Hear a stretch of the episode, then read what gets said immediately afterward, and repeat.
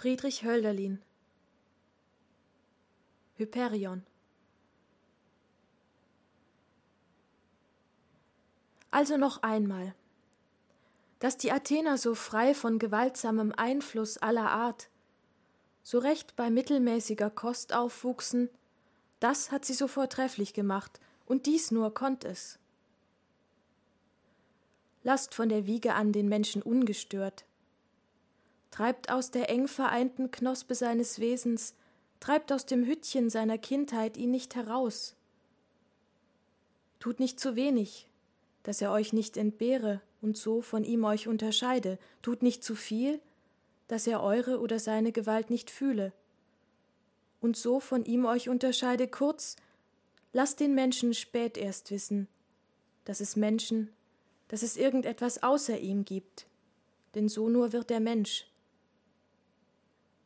Der Mensch ist aber ein Gott, sobald er Mensch ist. Und ist er ein Gott, so ist er schön. Sonderbar, rief einer von den Freunden. Du hast noch nie so tief aus meiner Seele gesprochen, rief Diotima. Ich hab es von dir, erwidert ich. So war der Athener ein Mensch, fuhr ich fort, so musste es werden. Schön kam er aus den Händen der Natur, schön an Leib und Seele, wie man zu sagen pflegt. Das erste Kind der menschlichen, der göttlichen Schönheit ist die Kunst. In ihr verjüngt und wiederholt der göttliche Mensch sich selbst. Er will sich selber fühlen, darum stellt er seine Schönheit gegenüber sich. So gab der Mensch sich seine Götter. Denn im Anfang war der Mensch und seine Götter eins, da, sich selber unbekannt, die ewige Schönheit war. Ich spreche Mysterien, aber sie sind.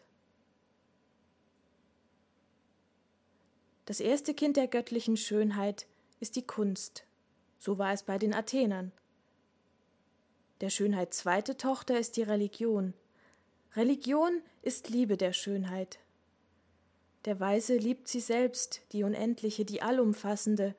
Das Volk liebt ihre Kinder, die Götter, die in mannigfaltigen Gestalten ihm erscheinen.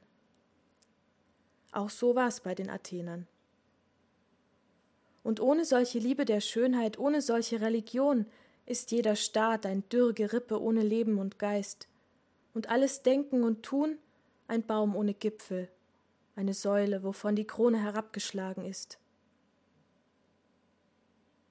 Dass aber wirklich dies der Fall war bei den Griechen und besonders den Athenern, dass ihre Kunst und ihre Religion die echten Kinder ewiger Schönheit, vollendeter Menschennatur sind, und nur hervorgehen konnten aus vollendeter Menschennatur, das zeigt sich deutlich, wenn man nur die Gegenstände ihrer heiligen Kunst und die Religion mit unbefangenem Auge sehen will, womit sie jene Gegenstände liebten und ehrten.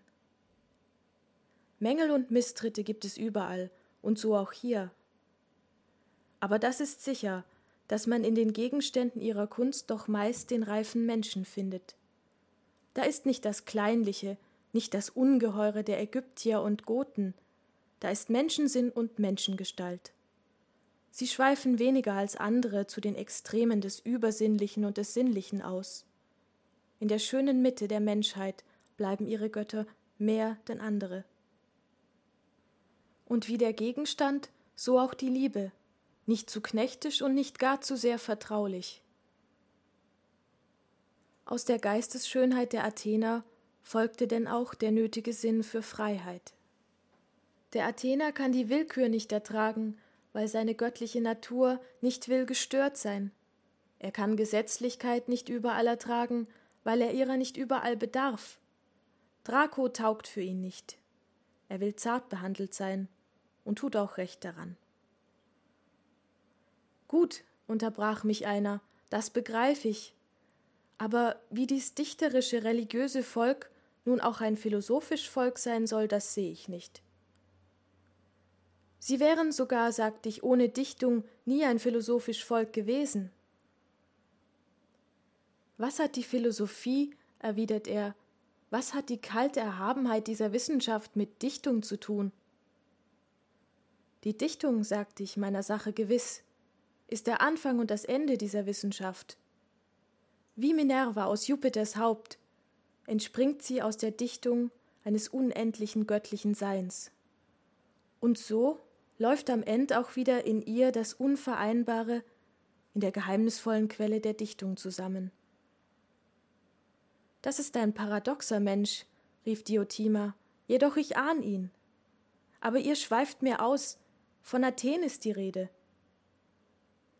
Der Mensch, begann ich wieder, der nicht wenigstens im Leben einmal volle lautere Schönheit in sich fühlte, wenn in ihm die Kräfte seines Wesens wie die Farben am Irisbogen ineinander spielten, der nie erfuhr, wie nur in Stunden der Begeisterung alles innigst übereinstimmt, der Mensch wird nicht einmal ein philosophischer Zweifler werden.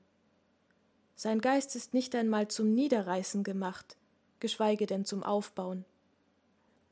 Denn glaubt es mir, der Zweifler findet darum nur in allem, was gedacht wird, Widerspruch und Mangel, weil er die Harmonie der mangellosen Schönheit kennt, die nie gedacht wird. Das trockene Brot, das menschliche Vernunft wohlmeinend ihm reicht, verschmäht er nur darum, weil er insgeheim am Göttertische schwelgt. Schwärmer, rief Diotima, darum warst auch du ein Zweifler, aber die Athener. Ich bin ganz nah an ihnen, sagt ich. Das große Wort, das hen diapheron heautor, das eine in sich selbst unterschiedene des Heraklit, das konnte nur ein Grieche finden, denn es ist das Wesen der Schönheit, und ehe das gefunden war, gab's keine Philosophie. Nun konnte man bestimmen, das Ganze war da, die Blume war gereift, man konnte nun zergliedern. Der Moment der Schönheit war nun kund geworden unter den Menschen, war da, im Leben und Geiste, das unendlich einige war. Man konnte es auseinandersetzen, zerteilen im Geiste, konnte das Geteilte neu zusammendenken, konnte so das Wesen des Höchsten und Besten mehr und mehr erkennen und das Erkannte zum Gesetze geben in des Geistes mannigfaltigen Gebieten.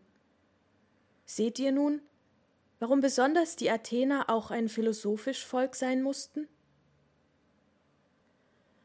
Aber aus bloßem Verstand ist nie Verständiges, aus bloßer Vernunft ist nie Vernünftiges gekommen. Verstand ist ohne Geistesschönheit wie ein dienstbarer Geselle, der den Zaun aus grobem Holze zimmert, wie ihm vorgezeichnet ist und die gezimmerten Pfähle aneinander nagelt für den Garten, den der Meister bauen will. Des Verstandes ganzes Geschäft ist Notwerk. Vor dem Unsinn, vor dem Unrecht schützt er uns, indem er ordnet. Aber sicher zu sein vor Unsinn und vor Unrecht ist doch nicht die höchste Stufe menschlicher Vortrefflichkeit. Vernunft ist ohne Geistes, ohne Herzensschönheit, wie ein Treiber, den der Herr des Hauses über die Knechte gesetzt hat. Der weiß so wenig als die Knechte, was aus all der unendlichen Arbeit werden soll, und ruft nur Tummelt euch und siehet es fast ungern, wenn es vor sich geht, denn am Ende hätte er ja nichts mehr zu treiben, und seine Rolle wäre gespielt. Aus bloßem Verstande kömmt keine Philosophie, denn Philosophie ist mehr denn nur die beschränkte Erkenntnis des Vorhandenen. Aus bloßer Vernunft kömmt keine Philosophie, denn Philosophie ist mehr denn blinde Forderung eines nie zu endigenden Fortschritts in Vereinigung und Unterscheidung eines möglichen Stoffs. Leuchtet aber das göttliche Hen Diapheron Heautor, das Ideal der Schönheit der strebenden Vernunft, so fordert sie nicht blind und weiß, warum, wozu sie fordert. Scheint, wie der Maitag in des Künstlers Werkstatt, dem Verstande die Sonne des Schönen zu seinem Geschäfte, so schwärmt er zwar nicht hinaus und lässt sein Notwerk stehen, doch denkt er gerne des Festtags, wo er wandeln wird im verjüngenden Frühlingslichte. So weit war ich, als wir landeten an der Küste von Attika.